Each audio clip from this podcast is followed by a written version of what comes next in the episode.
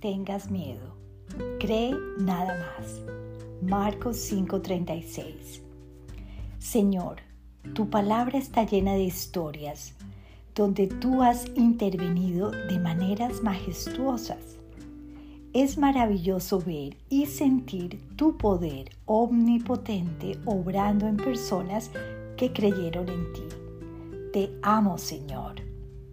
Te suplico que acrecientes hoy mi fe y permite que yo pueda eliminar todas mis preocupaciones al tomar plena conciencia de tu presencia en mí.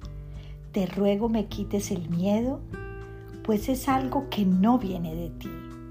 Permite que yo simplemente crea y nada más, pues tu poder obra cuando yo tengo fe en ti.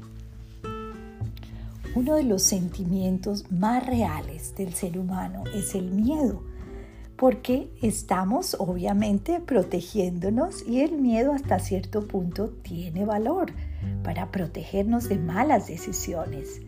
Pero también el miedo se puede apoderar de nosotros y nos trancamos en la vida, no avanzamos. Y es allí donde tenemos que depositar toda nuestra confianza en el Señor, creer en Él que Él es todopoderoso para cuidarnos, para cuidar a nuestros seres queridos que están lejos, para tomar buenas decisiones y creer nada más. Dios te bendiga.